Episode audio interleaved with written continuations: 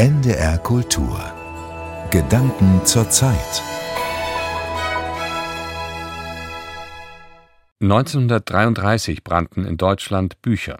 Wer die neuen Machthaber mit Furcht und Skepsis sah, sich aber doch einreden wollte, es werde schon nicht so schlimm werden mit den Nazis, der musste diese Illusion spätestens jetzt begraben.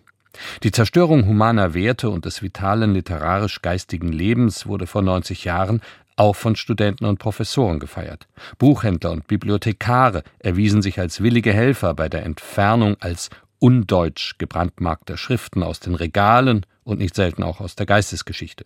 Diese totale geistige Bankrott- und Kriegserklärung wurde besiegelt durch zwölf sogenannte Thesen wider den undeutschen Geist, die auch in Universitäten plakatiert waren. Was geschah da eigentlich? Warum konnte eine Verbrennung von Büchern für viele zum Festtag werden? Und was bedeutet das für unsere Gegenwart, die wieder bevölkert ist von Diktatoren und Autokraten? Der Literaturkritiker und Autor Volker Weidermann leitet das Feuilleton der Wochenzeitung Die Zeit. In seinem Buch der verbrannten Bücher hat er schon vor Jahren jenen ein Denkmal gesetzt, die mit der Verbrennung und dem Verbot ihrer Werke auf Dauer in die Vergessenheit abgedrängt wurden. Zum 90. Jahrestag der Bücherverbrennung erinnert Volker Weidermann, an jenes dunkelste Leuchtfeuer der Nacht, und er denkt darüber nach, warum Bücher erneut so gefürchtet werden. Es war herrlich. Der Abend lau, die Zeiten neu. Nur der Nieselregen drückte etwas auf die Stimmung an diesem Frühlingsabend in Berlin. Schöne Zeit, schöne Zeit, jauchzte eine zufällige Besucherin des Opernplatzes zu ihrem Mann, der neben ihr stand. 10. Mai 1933 in Berlin. Es gab etwas zu feiern. Es lag ohnehin schon seit Wochen so eine schöne Euphorie über der Hauptstadt und dem ganzen Land, seit Ende Januar die neue Regierung die Macht in Deutschland übernommen hatte. Die Menschen stürmten geradezu in die neue Regierungspartei, die NSDAP. Anderthalb Millionen neue Mitglieder in nur drei Monaten. Es musste zwischenzeitlich ein Aufnahmestopp verhängt werden. So ging das ja nicht weiter. Die Partei war doch nicht das ganze Land. Oder doch? Wollte wirklich jeder Deutsche jetzt plötzlich offiziell Nazi sein? Es war aber auch alles einfach zu schön. Am 1. Mai hatten sich eine Million Menschen auf dem Tempelhofer Flugfeld versammelt, um mit Adolf Hitler unter spektakulären Lichtarrangements den neuen Zusammenhalt des Volkes zu feiern, sich selbst zu feiern, die große neue Zeit, die nun begann, und auch ausländische Beobachter waren begeistert von dieser neuen deutschen Euphorie. Es ist doch immer wieder gut und wichtig, dass wir uns an den rituellen Trauertagen, an denen wir uns an dunkle deutsche Vergangenheiten erinnern, vergegenwärtigen, wie hell manche dieser Tage für manche waren. Und ganz besonders war der Tag der Bücherverbrennungen in Deutschland, die ja an jenem 10. Mai nicht nur in Berlin, sondern in so gut wie jeder deutschen Universitätsstadt stattfanden. Diese Feuer die für viele Autoren tödliche Folgen hatten, die unter dem Vorwand, den deutschen Geist zu feiern und zu schützen, in Wahrheit geistfeindlich und barbarisch waren. Sie waren für viele Deutschen einfach ein Fest. Diese Feuer sind nicht unter dem Zwang einer vom Mars oder sonst woher abgeworfenen Regierung angezündet worden, und die Werke unserer besten, klügsten, unterhaltsamsten, schon damals ruhmreichsten Autoren sind nicht von bösartigen Regierungsstellen eingesammelt, dem Feuer übergeben und vernichtet worden. Nein, nein, das waren wir selbst. Das war sehr freiwillig, das war eine Mehrheit, das waren junge Männer vor allem, Studenten, Leser, Bibliothekare, der Börsenverein des deutschen Buchhandels, das waren Bücherfreunde wie wir. Selbst Propagandaminister Josef Goebbels war von dieser ganzen deutschen Leichtigkeit überrascht. Er hatte erst am Vortag des 10. Mai seine Bereitschaft erklärt, am Scheiterhaufen die Feuerrede zu halten. Er hatte eine öffentliche Blamage gefürchtet, doch er überwand seine Bedenken, sagte zu und rief im Angesicht der Flammen auf dem Opernplatz als am 30. Januar dieses Jahres die nationalsozialistische Bewegung die Macht eroberte, da konnten wir noch nicht wissen, dass so schnell und so radikal in Deutschland aufgeräumt werden könnte. Zitat Ende. Ja, es ging schrecklich leicht. Es ging beinahe von selbst. Ich finde es wichtig, an Tagen wie diesen uns an diese Leichtigkeit zu erinnern von damals. Wie leicht Bürger eines sogenannten zivilisierten Landes plötzlich, wie unter Hypnose, ihre besten Bücher ins Feuer trugen, als sei das nun mal ebenso. Wie schwach das Fundament der Zivilisation in Wahrheit ist, auf dem wir, scheinbar stabil und für alle Zeiten fest, täglich stehen. Wie wenig wir unser Selbst gewiss sein können und sollten. Ich finde es wichtig, nicht wohlfeil sich selbst posthum zum Helden zu erklären, der man wahrscheinlich damals gewesen wäre, und sich in Posen des Widerstands hineinzuträumen, die man in Wahrheit wahrscheinlich niemals eingenommen hätte.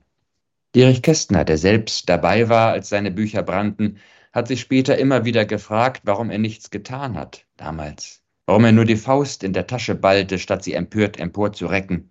Warum erzähle ich das? fragte er sich und antwortete, weil keiner unter uns und überhaupt niemand die Mutfrage beantworten kann, bevor die Zumutung an ihn herantritt.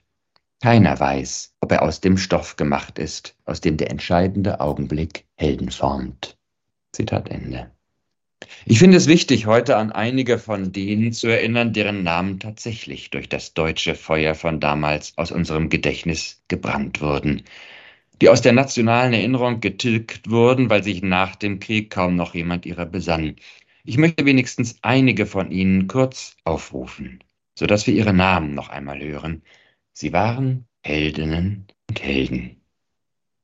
Maria Leitner, Arthur Hollitscher, Lisa Tetzner, Ludwig Rubiner, Rahel Sanzara, Rudolf Geist, Adrienne Thomas, Alex Wedding, Ernst Ottwald, Eva Leitmann, Armin T. Wegner und viele, viele andere. Besonders wichtig ist mir auch von der Macht zu sprechen und von der Angst. Von der Macht der Literatur, die so einflussreich erschien, so wirksam auf die Fantasie, das Denken der Menschen, dass alle, die die neue politische Macht beschworen und auf sie hofften, jene Gegenmacht des Geistes für alle Welt sichtbar in Flammen aufgehen lassen wollten. Ich denke immer, wenn ich die Bilder der Flammen von damals wiedersehe, das ist doch nichts anderes als eine weithin sichtbare Demonstration der Macht der Literatur. Die neuen nationalen Führer hatten Angst. Angst vor der Macht der Fiktion, Angst vor den literarischen Gegenwelten, Angst vor dieser widerständigen Kraft der Bücher. Warum sonst sollte man so einen Zinnober veranstalten, so einen leuchtenden Gegenzauber in den Nachthimmel zeichnen? Auch wenn die Deutschen in Massen in die neue Partei stürmten, so blieb bei diesen Machthabern doch stets der Zweifel lebendig, ob sie sich auch auf diese Leute würden wirklich verlassen können. Und der Zweifel und die Anregung zum selberdenken und sich selber finden und das individuelle und unformierte, eigensinnige Denken, das steckte von jeher in dieser unheimlichen Welt der Literatur. Die mussten brennen und zu Asche werden, in der irren Hoffnung, sie damit aus dem Land, ja aus der Welt zu schaffen, Voodoo-Zauber der deutschen Furcht. In Wahrheit ein Mahnmal der Angst, am Ende vergeblich. Wie der große, verbrannte bayerische Volksdichter Oskar Maria Graf damals voller Selbstgewissheit schrieb, Verbrennt die Werke des deutschen Geistes, er selbst wird unauslöschlich sein wie eure Schmach. Und damit in die Gegenwart. Die Schmach ist noch lebendig und auch die Macht. Im Februar letzten Jahres versammelten sich kurz nach dem Überfall Russlands auf die Ukraine Schriftstellerinnen und Intellektuelle auf eben jenem Platz in Berlin, wo 1933 die Bücher brannten und heute eine leere, in den Boden eingelassene Bibliothek an die Feuer von damals erinnert. Sie beschworen die Kraft der Worte und des Widerstandes. Sie erinnerten an die Schmach von damals, die sie als Auftrag und Energiequelle und als Ermächtigung im Jetzt begriffen. Sie standen auf gutem Grund, wie auch all jene anderen Autorinnen, die in unserer Zeit in Deutschland, vor allem in Berlin, Zuflucht gefunden haben. Zuflucht vor jenen autoritären, kriegslüsternen Mächten, die die Literatur noch heute fürchten. Menschen wie Abbas Geder aus dem Irak, Svetlana Alexejewitsch aus Belarus, Sascha Bocholadze aus Georgien, der das Berlin von heute in einem seiner Bücher einmal die Notfallapotheke der Welt nannte. Oder Can Dündar, der lange Zeit in der Türkei in Isolationshaft saß und sich dort lesend an einen großen verbrannten österreichischen Dichter und dessen letztes Buch erinnerte, an Stefan Zweig und dessen Schachnovelle in dem der Held die Isolationshaft nur aufgrund eines Buches überlebte, das er in höchster Not fand und auswendig lernte. Was für eine Kraft gab Dündar nun jenes Buch von Zweig. Dündar schreibt, die Erzählung von der Geschichte eines Buches, das einen isolierten Gefangenen ans Leben bindet, befreite ein Dreivierteljahrhundert später einen in einem anderen Gefängnis einsitzenden Gefangenen aus der Hölle. Zitat Ende. Dündar widerstand und lebt heute als mutiger Kämpfer für die Freiheit, gegenwärtiger Leser Stefan Zweigs und später Erbe des Feuers vom Opernplatz in Berlin. Befürchtet von den Machthabern in der Türkei, denn das hat er in der Isolationshaft gelernt. Zitat So sehr diese Kraft der Literatur den Eingesperrten ermutigt, so sehr lehrt sie den Einsperrenden das Fürchten. Und so erinnert uns der 10. Mai in jedem Jahr aufs Neue an die Macht der Literatur und die Angst der politisch Mächtigen vor den Fiktionen. Der 10. Mai, er ist ein Feiertag des Buches. Volker Weidermann in den Gedanken zur Zeit auf NDR Kultur zum 90. Jahrestag der Bücherverbrennung, für die am 10. Mai 1933 in vielen deutschen Städten unter dem Beifall von Studenten und Professoren Scheiterhaufen errichtet wurden. Volker Weidermann ist Literaturkritiker, Autor und Feuilletonchef der Wochenzeitung Die Zeit. Sein Buch der verbrannten Bücher ist bei Kiepenheuer und Witsch erschienen. NDR Kultur